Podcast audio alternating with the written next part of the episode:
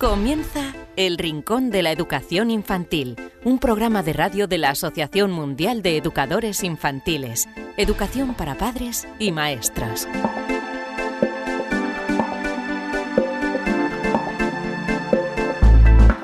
Hola a todos queridísimos amigos y seguidores del Rincón de la Educación Infantil, bienvenidos una semana más a este vuestro programa. Como bien sabéis, la verdadera protagonista es la educación infantil. Hoy tenemos este programa número 83 y os vamos a hablar de lo siguiente.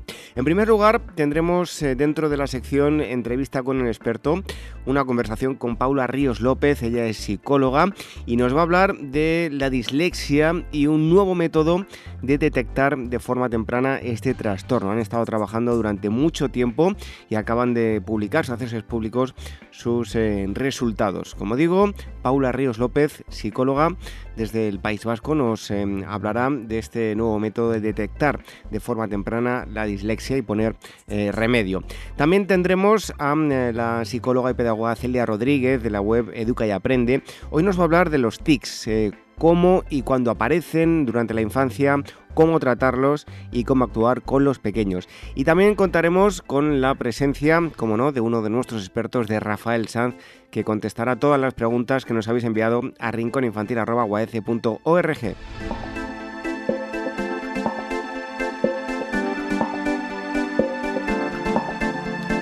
Si nos queréis escuchar tenéis varias formas de hacerlo a través de nuestras, eh, nuestros podcasts, a través de dos plataformas, básicamente iVoox y iTunes. Tenéis todos los enlaces, toda la información en nuestra web en guaece.org. Eh, también tenéis otra opción más que es a través del canal de YouTube de la Asociación Mundial de Educadores Infantiles y otra más a través de Radio Sapiens, donde semana tras semana se emite el rincón de la educación infantil. Si queréis contactar con nosotros, para mm, hacernos partícipes de alguna de vuestras experiencias de aula. Un comentario, si nos queréis enviar una pregunta a, alguno de nuestros expertos, muy fácil, rincóninfantil.org y también tenemos un em, formulario disponible en la página web dedicada a la radio dentro de la página de la Asociación Mundial de Educadores Infantiles, org. De esas dos formas nos podéis hacer llegar lo que vosotros queráis. Así que vamos a comenzar este programa número 83. Recibid un fuerte abrazo de este humilde servidor, David Benito, y enseguida estamos hablando con Paula Ríos López, aquí en el Rincón de la Educación Infantil.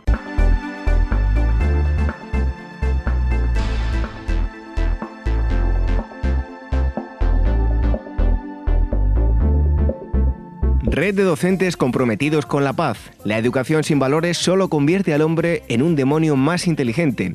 Por ello, AMEIUAF ha puesto en marcha este proyecto.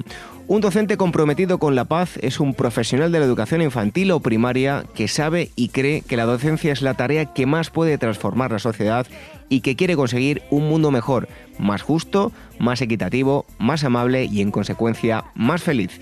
Apúntate y forma parte de la red de docentes comprometidos con la paz. Es gratis y solo tiene ventajas. Visita la siguiente web uaec.org barra docentes comprometidos. Como dijo Nelson Mandela, la educación es el arma más poderosa que puedes usar para cambiar el mundo. Red de docentes comprometidos con la paz. El Rincón de la Educación Infantil, la radio de la Asociación Mundial de Educadores Infantiles.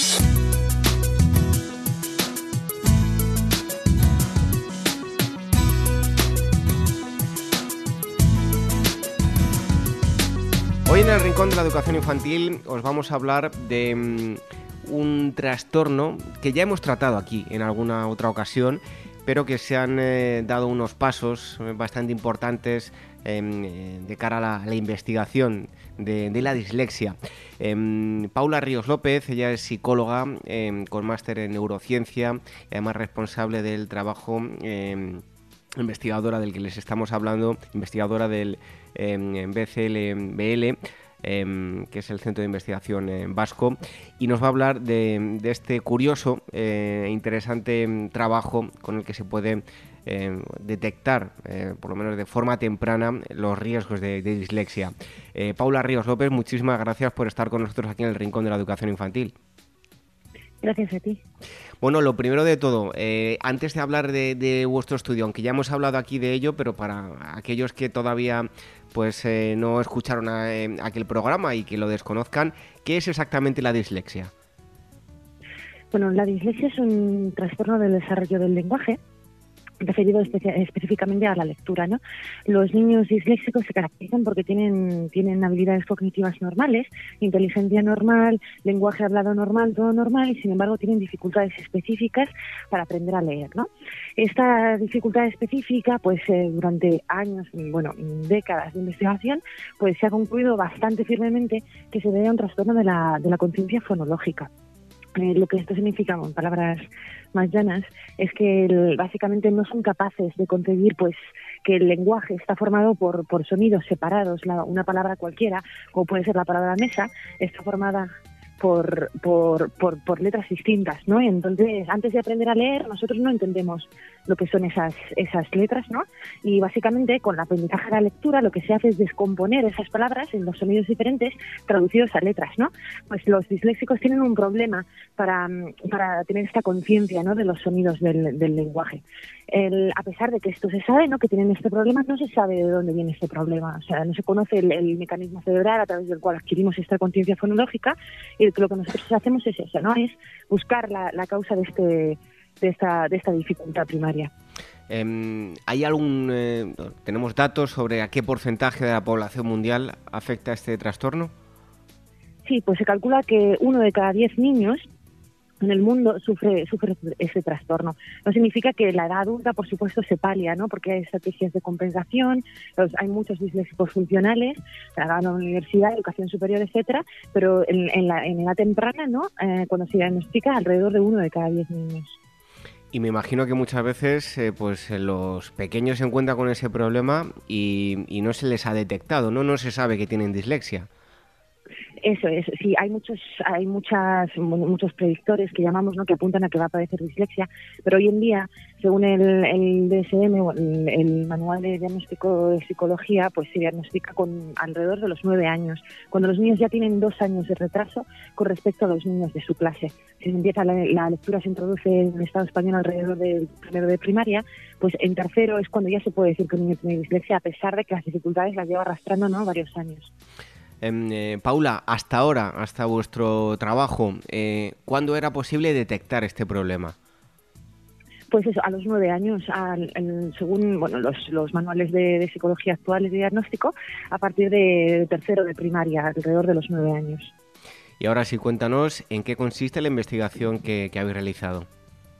Vale, pues eh, nuestro trabajo es básicamente lo que intentamos es hacer un diagnóstico más precoz de la dislexia, no buscar esos indicadores que te pueden decir que un niño está en riesgo de padecerla antes de que el niño ya tenga dos años de retraso, ¿no? Y básicamente lo que lo que hacemos es buscarlo en las capacidades auditivas. La capacidad lectora está muy relacionada con las capacidades auditivas, básicamente porque antes de aprender a leer aprendemos a hablar, ¿no? Y aprendemos a escuchar el lenguaje. Entonces lo que nosotros buscamos es algún tipo de dificultad, algún tipo de, de desarrollo eh, atípico en las, en las capacidades auditivas que luego se vaya a reflejar en la, en la lectura. Entonces, lo, que hicimos nosotros en este estudio en concreto ha sido relacionar esa capacidad auditiva que tienen los niños con sus capacidades lectoras. En, en, este caso, este estudio en concreto lo hicimos con niños que ya sabían leer, o sea, niños que estaban en segundo y en quinto de primaria, y lo que hicimos fue que lo que comprobamos fue que básicamente los niños que, que tienen menos habilidades lectoras, los niños que leen peor, son los niños a los que más les ayuda escuchar las ondas lentas del lenguaje. Las ondas lentas del lenguaje, para que nos entendamos, el lenguaje no es solamente una, una cadena de fonemas, NA, NA, es mamá, sino que eso es lo que llamamos las ventanas temporales cortas, los fonemas, la información rápida. Y luego el lenguaje también tiene una información lenta, que es eh, la información que está contenida pues en la prosodia, en los acentos, etcétera, etcétera, que es lo que llamamos pues eso, la, la la información que ocurre más lentamente. Entonces a los niños lo que hicimos fue relacionar ¿no? esa percepción de las ondas lentas del lenguaje, de la prosodia, de los acentos, y relacionarlo con, con, la lectura. Y descubrimos eso, ¿no? que los niños que más, que más ayuda reciben de, esa información lenta son los niños que leen peor. Entonces, de alguna forma, ¿no? relacionamos lo que es la, la percepción del, del lenguaje auditivo con las, con las capacidades lectoras. Em, ¿Cómo es posible detectar los eh, riesgos de, dislexia? ¿no? ¿Qué pruebas hay que realizar? Porque eh, hay que hacer unas pruebas específicas o ya en el día a día, en casa, los padres pueden encontrar algunos síntomas que, les alarmen. Bueno, los síntomas alarmantes en, general deberían ser pues cuando el niño mm, tiene un rendimiento cognitivo general en todo y sin embargo pues le cuesta aprender a leer. Es, es, la, es un trastorno muy diverso, ¿no? o sea, es, es muy complejo también porque cuanto menos lees, mm, menos aprendes a leer, o sea, es el, eterno problema de la dislexia, ¿no? Si viene de la falta de lectura o viene de un problema primario. Por eso, mm, aunque los padres puedan detectar algún tipo de algún tipo de anomalía a la hora de aprender a leer, siempre es conveniente llevarlo a un, o a un centro especializado en el que puedan diagnosticarlo de manera más oficial, pero siempre, o sea, hay que tener en cuenta ¿no? que, que todo el resto de, actividades, de habilidades cognitivas tiene que ser normal para que se pueda diagnosticar la, la dislexia. Em, en, el sentido del, estudio que habéis hecho, tanto el ritmo como la capacidad de escucha de los más pequeños, em, podemos decir que resulta de vital importancia, ¿verdad? Sí. ¿Por, ¿por qué es tan importante? Pues el, la, teoría no dice bueno todo esto es bastante es, incipiente no hay, hay, mucha literatura ya y hay mucha evidencia a favor pero estamos todavía estudiándolo no hay nada concluyente. Y lo que nuestra nuestra hipótesis principal es que bueno el lenguaje es una señal rítmica. Ahora mismo mientras estoy hablando hay un ritmo en mi lenguaje no es caótico sino que el, básicamente el, cerebro del, del oyente ahora mismo tú que me estás escuchando pues está las neuronas se modelan su, su excitabilidad, que llamamos, para, para adaptarse, para sincronizarse al ritmo de mi habla, ¿no? Entonces ese ritmo es muy importante y la percepción de ese ritmo es muy importante porque mi cerebro se está sincronizando a la señal, a la señal hablada, ¿no? Entonces, a través de, de la estimulación del ritmo y a través de la de, de entrenar ¿no? a percibir ese ritmo, nuestra hipótesis, que vuelvo a repetir, no es, concluyente porque tenemos que investigar mucho más, es que a través de ese ritmo se va a alcanzar la capacidad de lo que hablábamos al principio, ¿no? de, de, adquirir esa conciencia fonológica. Es un poco complejo, pero ¿Y con, con, cuántos niños habéis trabajado? Eh, ¿De qué edades? Y, bueno, explícanos un poco, eh, para que los oyentes lo conozcan, qué tipo de pruebas les habéis hecho. Pues mira, el, en el estudio que, hemos presentado trabajamos con 40 niños de una escuela de aquí de, Donosti y básicamente la tarea, la tarea que hacíamos era los niños tenían que repetir palabras que no existen. Cuando uno repite una palabra que no existe, no hay una relación con el mundo real, no es como un árbol, una mesa. Por ejemplo, una palabra inventada puede ser poco por ejemplo. Entonces el, niño para repetir esa palabra no se puede, no, no puede echar mano de la familiaridad ni del, entonces eh, lo que tiene que hacer es básicamente el basarse en su conocimiento de los sonidos, en su conocimiento de, o sea, en su capacidad auditiva para reproducir sonidos. Entonces nosotros trabajamos sobre todo con eso, ¿no? con la capacidad de los niños más en, en temas de sonido. Esto en este, en este estudio en concreto, pero en el BCDL llevamos en paralelo muchos estudios que estamos estudiando lo mismo y hoy en día lo que queremos es desarrollar también, eh, aparte de las técnicas conductuales, las tareas que los niños pueden hacer con, papel y lápiz, así dicho simplemente, también estamos trabajando en, técnicas, en técnicas eh, neurofisiológicas, o sea, en estudio del cerebro. El cerebro emite una actividad eléctrica que, que reproducen muy fielmente ¿no? la, señal auditiva, entonces lo que hacemos es medir la capacidad de los niños con, a través de electroencefalografía, magnetoencefalografía, pues medimos esa actividad eléctrica y medimos cómo, cómo se sincroniza el ritmo del habla. Entonces, a través de eso, pues nuestro, nuestra idea o nuestro, nuestro objetivo es que estas pruebas sean capaces de diagnosticar, o sea, no de diagnosticar, sino de, dar pistas de cuando un niño va está predispuesto a, padecer, a padecer algún tipo de trastorno de la lectura. Em, eh, en el caso de, detectarlo, ¿qué métodos de entrenamiento se pueden poner en práctica para solucionar pues, los inconvenientes de la dislexia? Pues mira, hoy en día, que es, es el gran problema, la mayoría de, métodos ya, como claro, los niños ya han aprendido a leer, la mayoría de métodos pues se basan en el lenguaje, ¿no? Se basa en, en actividades con fonemas, lectura, fonemas, más fonemas, y entonces pues para los niños resulta bastante tedioso. es los niños 7, 8, 9 años, pues no es una cosa que les resulte muy agradable no estar todo el día trabajando con algo que parece académico al final, ¿no?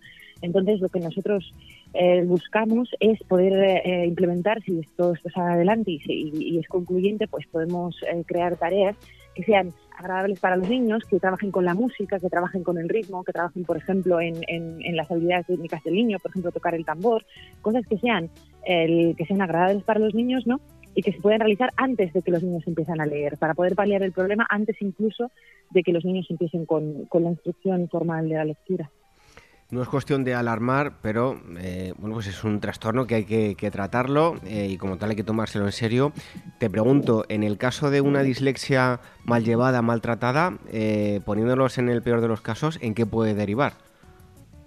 Bueno, el, la dislexia está súper relacionada con el fracaso escolar en el momento en el que, bueno, sabemos que el, sistema educativo pues está basado en la lectura, ¿no? Tenemos que leer.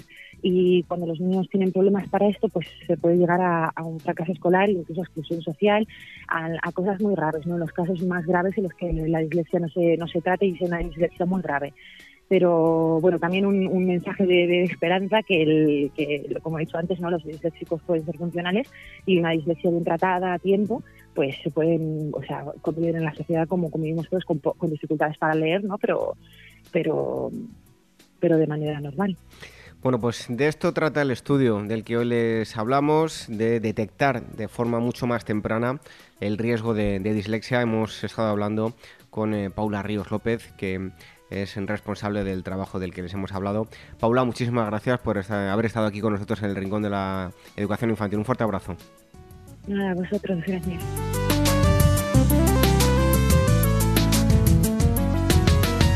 El Rincón de la Educación Infantil, la radio de la Asociación Mundial de Educadores Infantiles.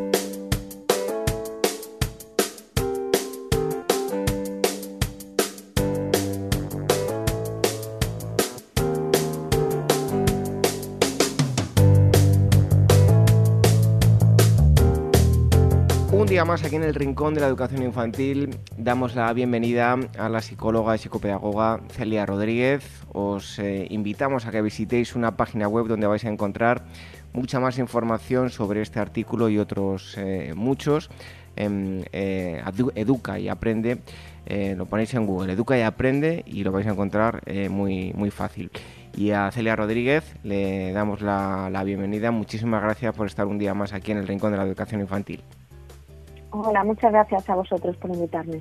Bueno, el tema de hoy son los eh, tics nerviosos y lo primero de todo, para saber qué son, es definirlos. ¿Qué son los tics nerviosos, Celia? Los tics nerviosos se definen pues, como movimientos o sonidos involuntarios rápidos, o rápidos o bruscos, cortos y repetitivos, que ocurren pues, normalmente sin ninguna finalidad y que el niño no puede controlar. Pues, por ejemplo, un guiño de ojos, eh, carraspeo, la tos nerviosa también, pues que se toque una oreja, mover el cuello, etcétera. Los tips mm, reflejan al final pues, unos conflictos internos, frustraciones que los niños no son capaces de resolver por sí mismos y mm, pues pueden aparecer pues en situaciones ante un cambio brusco en la vida, pues cuando llega un hermanito, cuando hay una mudanza, un cambio de colegio, etcétera. Entonces mm, estos cambios pues a veces generan un conflicto o al niño no sabe controlarlo, es como que vive una ansiedad que le lleva por dentro y la manera de salir esa tensión es a través del tic nervioso, ¿vale? Entonces, también pueden ser situaciones, épocas emocionantes, situaciones estresantes o emocionantes, no siempre tiene que ser por algo malo, ¿vale? Pues a lo mejor algunos niños pues, se tienen que ir a una excursión o se tienen que ir de vacaciones y están como más más emocionados, más con, más tensión y aparece el tic nervioso. Entonces, mm, son también más frecuentes en niños nerviosos e inseguros. Mm, los tipos son considerados como el, trastorno del movimiento más frecuente pues, de la infancia. Entonces, y la verdad es que afecta pues, a un número bastante elevado de niños en edad escolar, normalmente entre los 6 y los 10 años. Normalmente muchas veces pues son tics esporádicos que no tienen más importancia y con el tiempo van desapareciendo. Eh, ¿Qué tipos de tics nerviosos eh, existen, Celia? No, pues principalmente se pueden clasificar pues, sean mm, tics motores, que son movimientos musculares, o vocales, que serían los sonidos, ¿vale? Y a su vez, tanto los motores como los vocales los podemos clasificar en simples y complejos. así, por ejemplo, los tics motores simples, que son los más frecuentes, son los tics que mm, mm, comprometen pues, a un grupo de músculos, pues, tipo carcadeos, giros del cuello, encogimiento de hombros, pueden afectar a la cabeza y al cuello normalmente, ¿vale?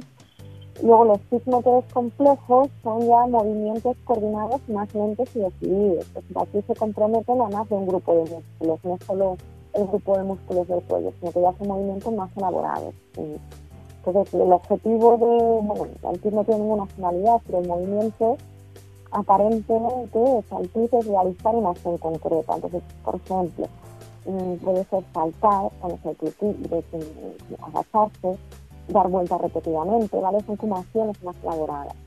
Luego tenemos los tics vocales. Los simples afectan a la fonación. Entonces, consisten en un sonido o en, algún, algún sonido vocal, ¿vale? Pues como el aclararse la garganta, hacer inspiraciones con la nariz también. Y los tics vocales complejos ya son combinaciones de sonidos, ¿vale? Pues como repetición de palabras, sílabas, frases enteras. Pues en este caso, no solo se repite un sonido, como en lo simple, sino una palabra completa. En estos casos podemos distinguir la ecolalia, que hablamos sobre ello, que es repetir una, palabra que escucha, la aludalia, que es repetir tus propias palabras, ya no es la que escucha, sino la que él mismo dice, la repite. También repiten, hay un, hay un tema muy llamativo que es la coprolalia, ¿vale? que es cuando el niño repite constantemente palabras escenas, masonantes, insultos, y esto suele asociarse al síndrome de Tourette, ¿vale? Entonces, mm, de todos los tipos de TIC, este síndrome sería el más complejo, pero hablaremos de él más adelante porque hablar de esto ya sería extenderlo. Celia, ¿por qué algunos niños eh, tienen, padecen estos tics nerviosos? Los tics nerviosos son algo bastante común en la infancia. Entonces, las causas por las que aparecen mm, pueden ser diversas. Pueden ser como decíamos al principio, factores ambientales que aparecen como consecuencia pues, de algún hecho traumático, de algún hecho emocionante, etcétera. También mm, intervienen los factores genéticos y los factores neurobiológicos, es decir, hay niños con mayor tendencia por la herencia recibida de sus padres o por su estructura cerebral. Entonces, este tipo de factores en combinación son los que van a hacer que el TIS aparezca o no. Pero en cualquier caso, es muy complicado determinar la causa por la que aparecen los tics. Entonces, debemos entenderlos como una manera de liberar la ansiedad ya con independencia de estos factores. Por eso, los niños más nerviosos, los más inseguros, son los más proclives a tener este tipo de tics nerviosos.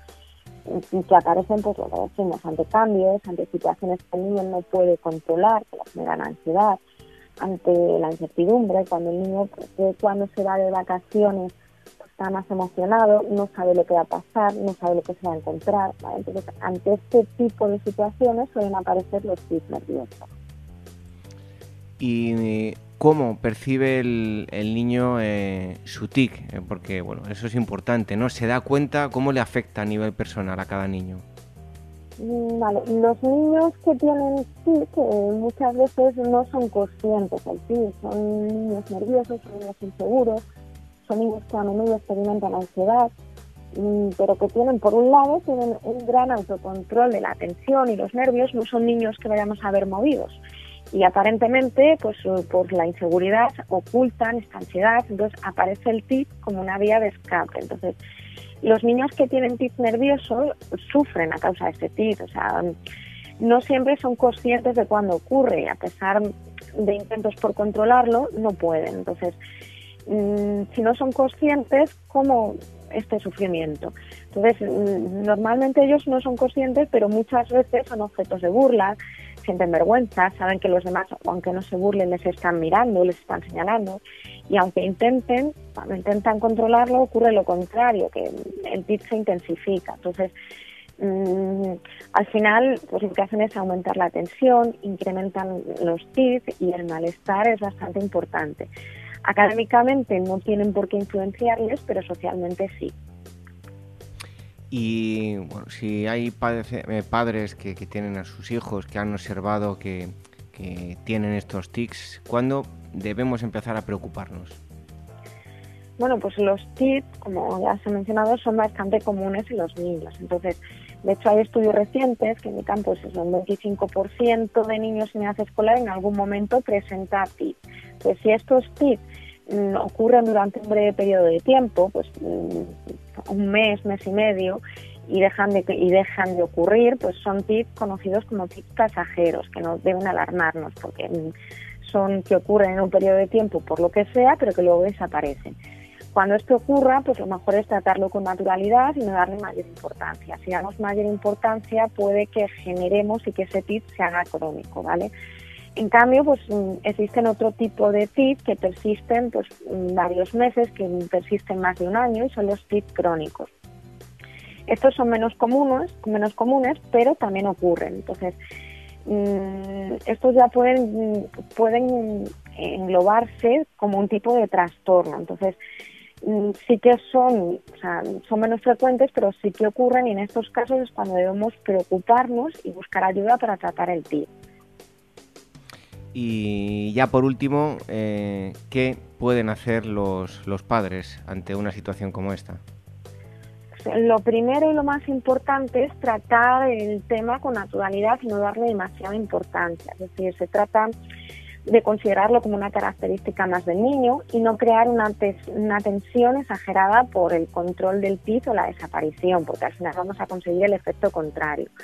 Si el niño nos pregunta, quiere saber, pues es importante hablar hablar sobre el PIB con naturalidad, porque a veces también tendemos a ocultarlo. Cuando os digo no presionéis, una cosa es no presionar y otra cosa es ocultarlo, porque el niño va a haber burlas, va a haber comentarios y va a saber que existe algún problema. Entonces, hablar con ello con naturalidad, explicarle por qué ocurre y escucharle también, escuchar sus miedos, sus sensaciones, porque eso le va a ayudar a aliviar la tensión. Entonces, luego cuando en el momento en el que se produzca, se produzca el TIC, es muy aconsejable desviar la atención del mismo, es decir, cuando ocurra, restarle importancia y distraer al niño con otra cosa. En lugar de decirle, estás teniendo un TIC ahora mismo, como si no lo hubiéramos visto y distraemos al niño con otra cosa. Justo en el momento que ocurre el TIC es cuando debemos desviar la atención. En lugar de, centrarnos en estás teniendo un TIC ahora mismo, mira lo que está pasando, desviamos la atención y ayudamos al niño a aliviar esa tensión. Si queremos hablar del TIC, podemos aprovechar cualquier otro momento, pero no justo ese mismo momento. También es eh, aconsejable y suele funcionar enseñarle una actividad incompatible con el TIC, es lo que se conoce como una respuesta competidora, y reforzarle cada vez que lleve a cabo esa actividad incompatible. Por ejemplo, si un niño tiene un TIC motor, pues que consiste en mover el cuello, pues cuando esté tranquilo viendo la tele, pues le podemos enseñar a apoyar la cabeza en las manos. De esta manera no es incompatible, no se puede mover el cuello. Entonces, en estos casos, cuando le veamos pues, que está tranquilo, con la cabeza apoyada, le recordamos pues, que está muy tranquilo y muy bien así viendo la tele. No hace falta que mencionemos el tip, no hace falta que le digamos, mira, ahora no lo tienes, pero le reforzamos esa respuesta. Luego también ayudarle a ganar autoestima, seguridad, pues dándole tareas en casa, demostrándole que puede hacer las cosas bien explicándole lo que se espera de él, porque así no tendrá tensiones. Muchas veces la tensión que tienen los niños es porque no sabe lo que se espera de ellos. Luego, sobre todo, las cosas a evitar, llamar la atención sobre los tips, pues cuando él no se ha dado cuenta ni otros compañeros, mejor es no llamar la atención del niño, ¿vale? Mm, evitar eh, presionarle, decirle que termine con los tips, que los controle, entonces, mm, no permitir también evitar que, sobre, que el niño esté sobreexcitado o estimulado, porque cuando están más sobreexcitados o estimulados es cuando van a aumentar los tics, ¿vale? Pues, por ejemplo, con algunos videojuegos, con algunas mm, bebidas excitantes, etcétera, ¿vale? Entonces, y luego, mm, sobre todo, es aconsejable pensar pues eso, en una evaluación y en un tratamiento profesional, pues cuando los tics persisten, lo que os decía, más de un año, cuando vemos que hacen sufrir al niño, a la familia, cuando interfieren en su rendimiento escolar, en su vida social, en su vida familiar. En estos casos debemos consultar con un especialista. Bueno, pues importantísimo eh, lo que nos ha contado mm, eh, Celia Rodríguez sobre los TIC eh, nerviosos, saber también discernir cuándo hay que preocuparse y cuándo no, y sabiendo que eh, son muy habituales durante la, la, infancia. Tenéis una web que podéis visitar que es Educa y Aprende. Ahí tenéis mucha más información sobre este artículo y otros muchos. Y a Celia Rodríguez le damos las gracias por haber estado un día más aquí con nosotros en el Rincón de la Educación Infantil. Gracias y hasta pronto. Muchas gracias a vosotros, un placer como siempre.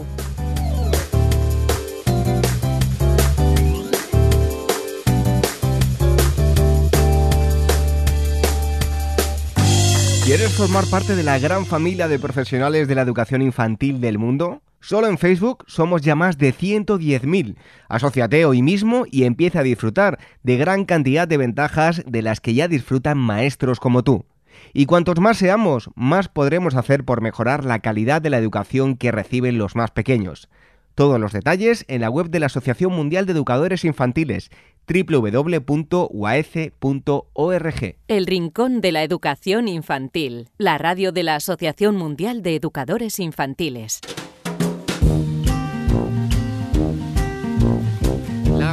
Preguntas y las respuestas eh, es lo que llega en este momento al Rincón de la Educación Infantil. Preguntas que nos habéis enviado a rincóninfantil.org. También os podéis escribir a través del formulario que tenemos en el apartado en la página web de la Asociación Mundial de Educadores Infantiles, dedicado a que nos enviéis preguntas o lo que queráis, ¿no? Pues lo podéis utilizar para las preguntas a nuestros expertos, a Rafael Sanz, a Marisol Justo. Hoy vuelve a estar mm, Rafael Sanz. Rafael, bienvenido. Hola, aquí hay David. Pues nada, aquí estamos de nuevo, a ver qué nos plantean. Venga, pues vamos con esa pregunta que, te plantean. Nos escribe Liliana Vázquez. Em, creo que no nos dices desde dónde nos escribe y nos dice lo siguiente. Me gustaría transmitirle esta pregunta a ambos expertos, tanto a Marisol como a Rafael. ¿Cuáles son sus libros de cabecera de la educación y por qué? ¿Libros antiguos o novedades? Denme algunos títulos que les interese de forma especial. Bueno, eh, Liliana, gracias por tu pregunta. Eh, me gustaría tener aquí a Marisol, a ver si coincidiríamos en algún, en algún título y yo creo que le deberíais plantear la pregunta también a ella cuando, cuando le toque, a ver qué, qué dice, tengo curiosidad. Bueno, pues eh, son muchas las publicaciones que hay ahora en este momento sobre educación infantil esto no es como al principio de los tiempos, que, que una librería y de lo que es 03 veías seis o siete títulos y se acabó. Teníamos que funcionar a veces con materiales de fotocopias que habíamos conseguido, que estaban escritas a máquina, a máquina de escribir, ¿eh? mecanografía y cosas así sobre actividades de infantil. Ahora hay mucho más. Ahora hay incluso librerías especializadas que puedes encontrar estanterías completas llenas eh, de eso, de textos de educación infantil, incluso clasificadas por temática y por materia.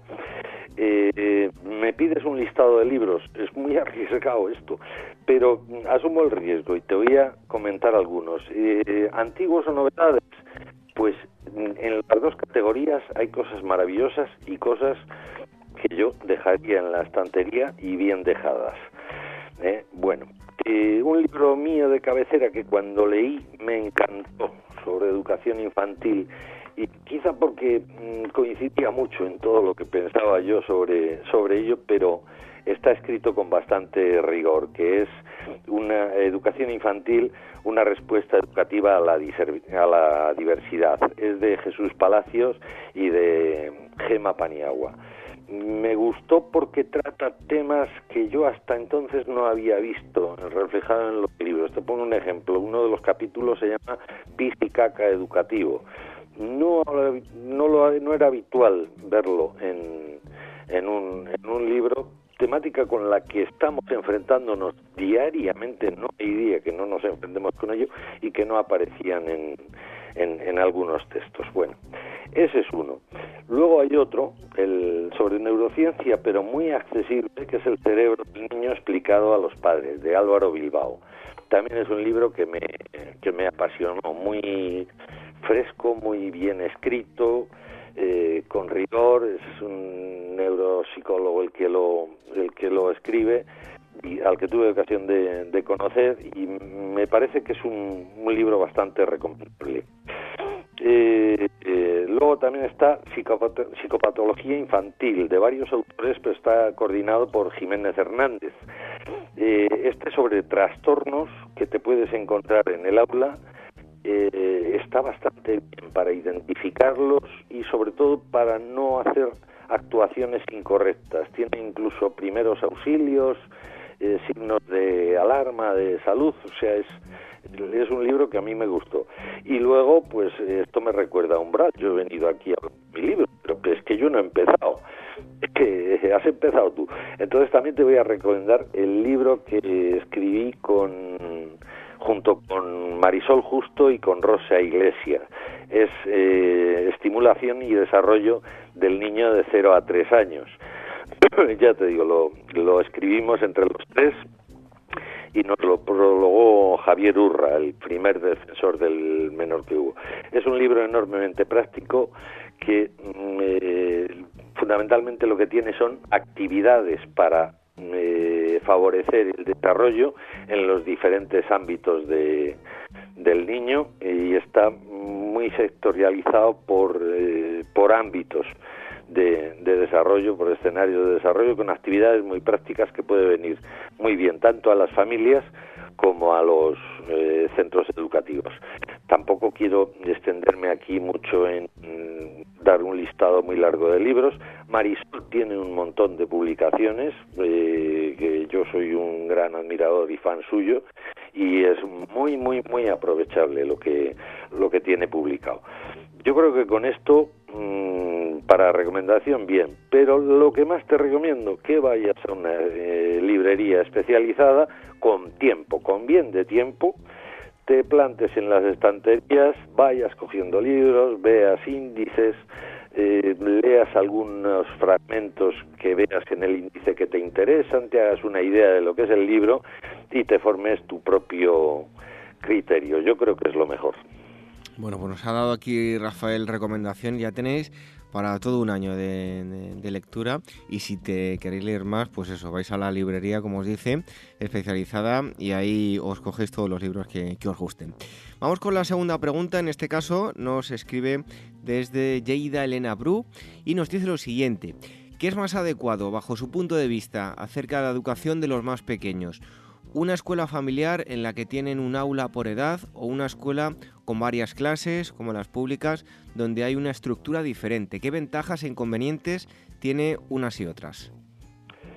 Mm, bueno, vamos a ver. Eh, yo, en la escuela como institución escolar, eh, creo que se trabaja mejor y se tienen eh, mejores resultados cuando hay grupos que tienen una edad similar, homogénea, y porque los estadios evolutivos mm, suelen ser, suelen ser, con todas las cautelas, pero suelen cumplir unos estándares más o menos universales con las lógicas diferencias de unos y otros, que es bueno que las, que las haya. Esto tiene la ventaja que las actividades las puedes dirigir hacia ese estado evolutivo, dando respuesta a los que están por arriba y por abajo del estándar, siendo lo suficientemente creativo, pero vamos, sabes que una generalidad te va, te va a responder a esas actividades. Hay sitios, por ejemplo, en las casas de niños, yo conozco aquí en la Comunidad de Madrid, donde, eh, sobre todo en atención a niños eh, que no tienen padres o madres por cualquier causa, ya sea por fallecimiento, ya sea eh, por desestructuración social de la familia, cualquier cosa de estas, en las que funcionan como si fuera una casa. el docente tiene una estructura de hogar en el aula y tienen niños y niñas de distintas edades hasta tal punto que lo manda al cole, a la institución escolar que corresponda cuando tienen una edad eh, ya adecuada para escolarizarse y a los pequeños los cuida en ese centro. En principio sobre el papel está muy bien, pero claro, es que no son padres ni madres, son trabajadores, son docentes y como trabajadores pues cogen sus vacaciones, no pueden estar todo el turno, funcionan en tres turnos y los niños pasan de mano en mano, digamos, cambian de padre o de madre eh, dos veces al día y, bueno, pues los docentes, porque son muy vocacionales, intentan hacer lo mejor posible, pero es una estructura que no perdamos de vista que, que la, el rol que tienen de padre o madre, pues tiene sus pequeñas peculiaridades, sus eh, propias cositas. Luego también están los centros rurales agrupados, que eh, cuando en un eh, pueblo hay pocos niños, pues claro, no puede poner un maestro por nivel, porque, porque hay de cada nivel uno dos niños o tres como máximo. Entonces un mismo maestro ahí se encarga de la docencia de los 8 o 10 niños que tiene, o 15, lo que sea, eh, depende de la ratio de cada comunidad, y los tiene de diferentes edades, de diferentes niveles. Pues es una solución, eh, la mejor, pues no es que no se puede dar otra, es una solución razonable para las condiciones que tiene. Eh, las ventajas que podríamos ver de que mm, unos aprenden de otros y es bueno que estén los niveles mezclados. Mm, yo creo que lo ideal es eso, homogeneizar eh, los estados evolutivos por lo menos por edad y aunque haya mm, discrepancias por arriba y por abajo, que no sean excesivas. Pues ahí estaba la, la, pregunta que nos transmitía Elena Bru desde, desde Lleida. Y una tercera pregunta que yo cuando la he leído eh, me ha hecho gracia porque... Eh, gracia y da un poco de pena, ¿no? También, porque me he encontrado ya no solo en la educación infantil, sino en muchos otros ámbitos que, pasa esto y ahora nos va a decir eh, Rafael si es algo común o no. Dice, hola, prefiero ocultar mi nombre dada la pregunta que les hago y espero que lo entiendan. Dejémoslo en que soy la directora de una escuela infantil de Madrid.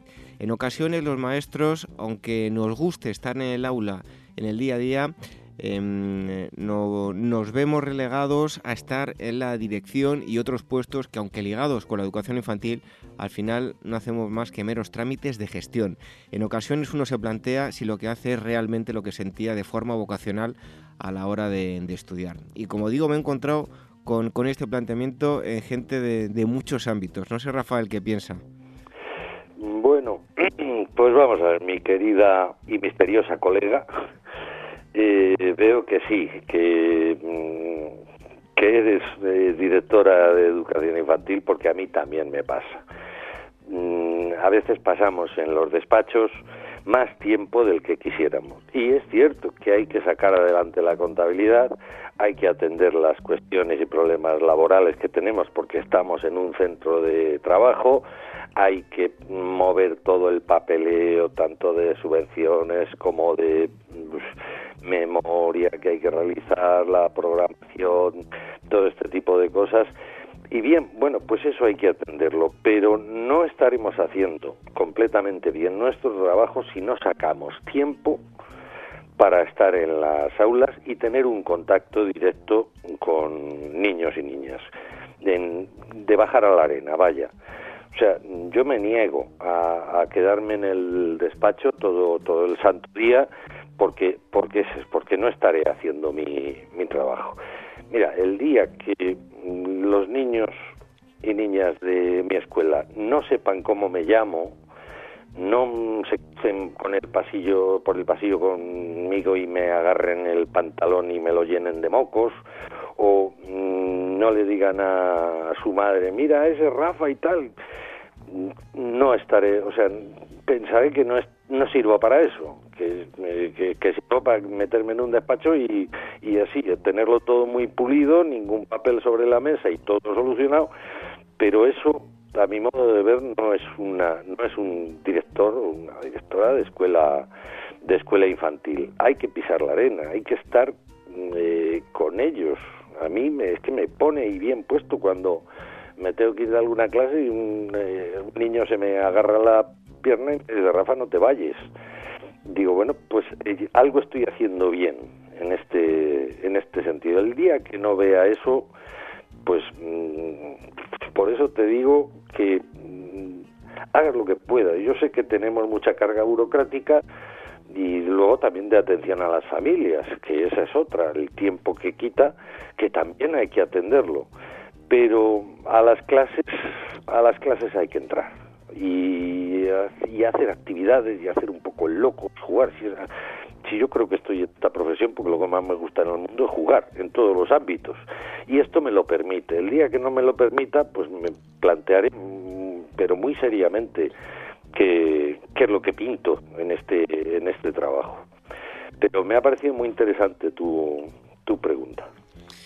Pues em, ahí queda la respuesta de Rafael, que como decía yo, pasa en, varios ámbitos. Yo conocía un caso también eh, de un profesor de universidad, creo que quería dar clase y, no tanto eh, gestión de máster y, bueno, y todo, como decía Rafael, temas eh, burocráticos. En todo caso, muchísimas gracias a nuestro mm, em, amigo, amiga, no sé si lo, lo, especifica, por enviarnos la pregunta, al igual que lo ha hecho Elena Bru y Liliana Vázquez. Preguntas que nos podéis enviar a rincóninfantil.org y tanto Rafael Sanz como Marisol Justo tendrán eh, mucho gusto en, en contestarlas. Rafael, muchísimas gracias y hasta el próximo día. Un fuerte abrazo. Venga, hasta el próximo día. ¿Qué os espero?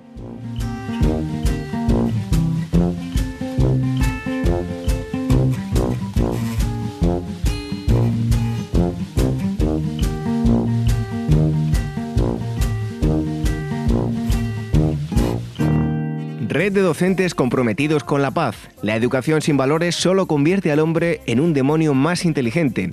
Por ello, AMEIUAF ha puesto en marcha este proyecto. Un docente comprometido con la paz es un profesional de la educación infantil o primaria que sabe y cree que la docencia es la tarea que más puede transformar la sociedad y que quiere conseguir un mundo mejor, más justo, más equitativo, más amable y en consecuencia más feliz. Apúntate y forma parte de la red de docentes comprometidos con la paz. Es gratis y solo tiene ventajas. Visita la siguiente web uaece.org barra docentes comprometidos. Como dijo Nelson Mandela, la educación es el arma más poderosa que puedes usar para cambiar el mundo. Red de docentes comprometidos con la paz. El Rincón de la Educación Infantil, la radio de la Asociación Mundial de Educadores Infantiles.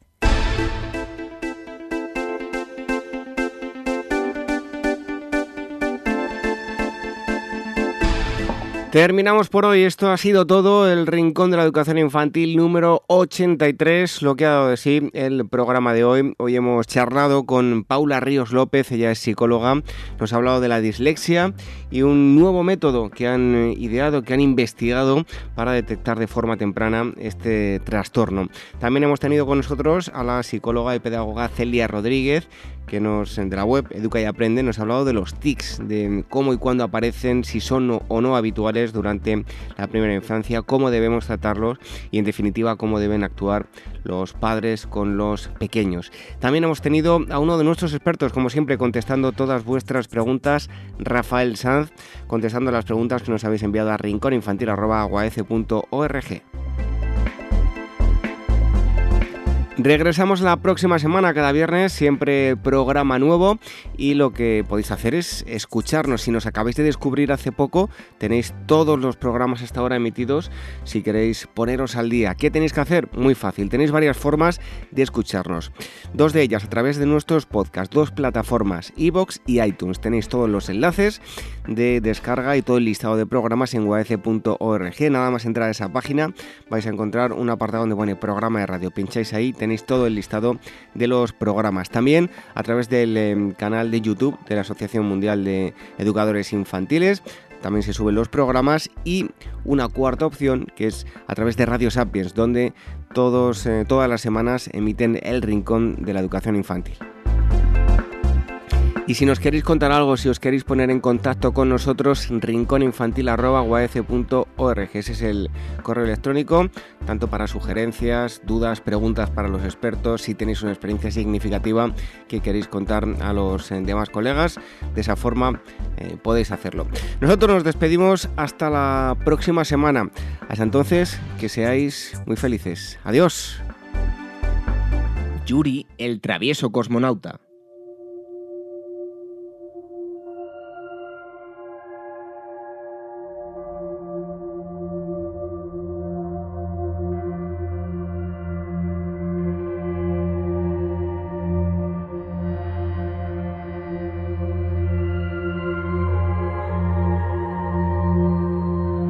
Lejano país, donde baja entre abedules el río Volga, vivía un niño muy rubio, de ojos azules, llamado Yuri, que desde pequeño deseaba visitar a la luna y a sus hermanitas las estrellas. Yuri era travieso, pero algunas veces se estaba muy pero que muy quieto, tendido en el suelo mirando hacia el cielo, donde por las noches brillaban la luna bonita y sus miles de resplandecientes hermanas. Yuri se quedaba muy serio mirando atentamente las nubes, pues según creía, eran las cortinas de algodón o de espuma tras las cuales tenían su casa la luna y las estrellas, y una voz muy bajita, para que nadie lo oyera, sonriendo les decía, Sí, bonita luna, sí, lindas estrellas, no me hagan más guiños ni más señas, que pronto, muy pronto, iré a visitarlas. Y un buen día, el travieso Yuri, montado en una veloz nave cósmica, se lanzó al espacio riendo y cantando. ¡Cuántas cosas lindas iba viendo Yuri! Mares muy azules, bosques verdecitos, montañas y ríos, y el Volga, grande, diciéndole adiós. Pero de pronto, cuando más alto estaba, tanto que casi casi a las estrellitas tocaba, el travieso Yuri se cayó de la cama. Sí, amiguitos, estaba soñando. Todo desapareció entonces, los bosques, los mares, los ríos. Qué desencantado se quedó Yuri. Pero su mamá le acostó de nuevo, lo besó amorosa y le dijo al oído, cuando tú seas grande serás cosmonauta, pero para llegar a serlo tendrás que ser muy valiente. Duérmete, amor mío, que mañana conversaremos sobre los hombres valientes.